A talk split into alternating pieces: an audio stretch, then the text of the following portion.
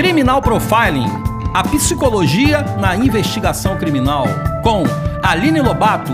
Participe através do e-mail podcast@ujuriapericia.com.br. Olá, Aline, tudo bem? Tudo bom, Fredo? Olá, ouvintes. Aline, a pergunta de hoje veio do Mato Grosso do Sul. Vamos lá. Meu nome é Andréia, estudo mentes criminosas por minha conta. E não sei se é coincidência ou se existe uma relação de fato.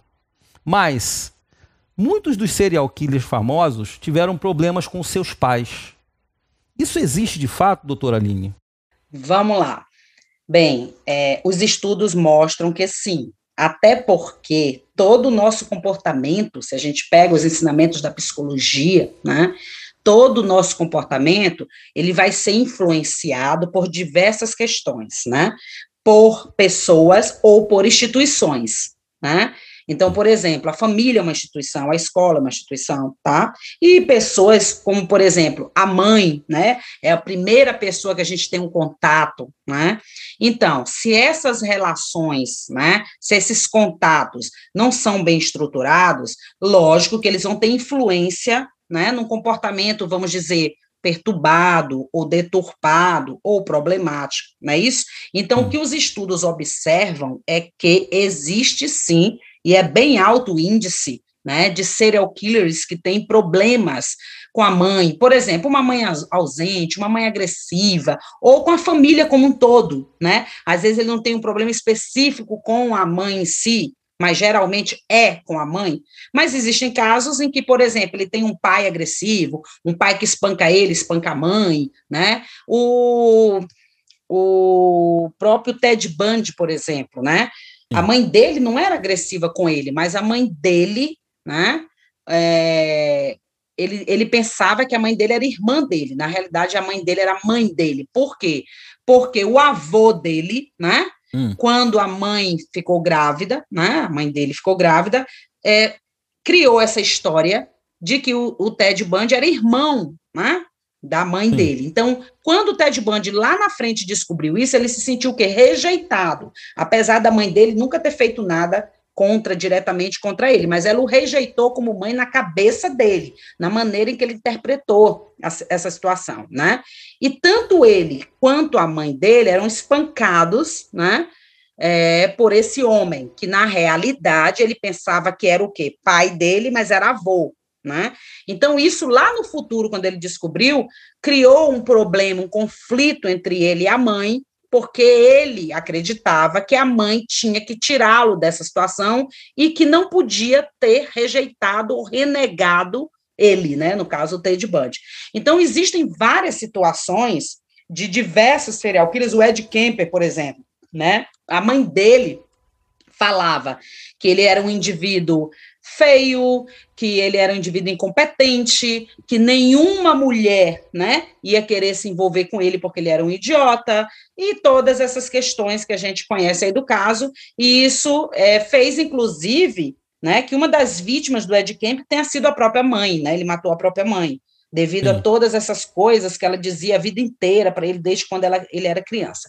Então, claro que esse relacionamento de nós todos enquanto seres humanos, né, com a mãe, que é a primeira figura que a gente vai ter contato, mãe, não somente aquela mãe biológica, né? Na maioria das vezes é, né, a própria mãe biológica, mas aquela pessoa que alimenta, né, quando a pessoa é bebê e tudo mais, né? Então, desde aí a gente começa a treinar a afetividade.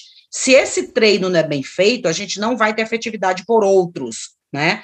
E aí, claro que isso vai ser muito importante.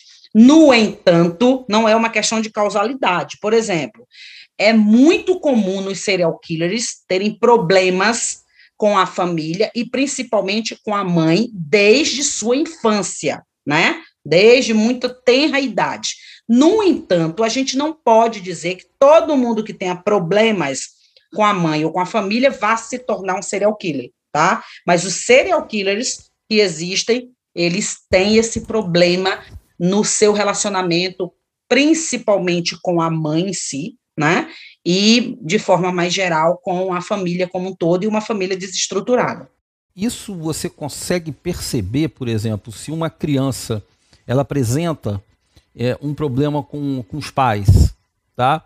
É, existe algum sinal na infância, entendeu? Ou na adolescência que você consiga captar esse desenvolvimento assim dentro de um padrão aceitável na sociedade? E caso você consiga detectar, você consegue interferir para que aquilo não, não aconteça?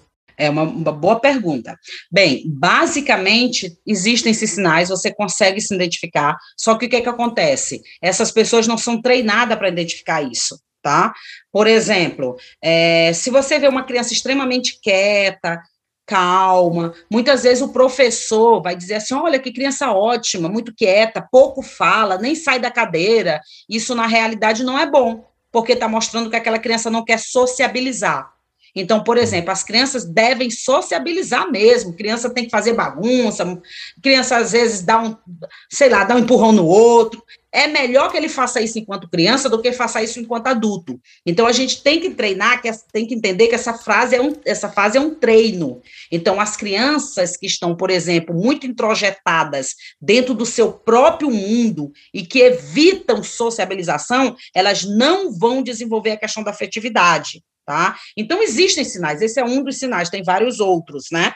Só que o olhar, né, das pessoas que têm contato com essa criança tem que ser treinado para poder observar isso, tá?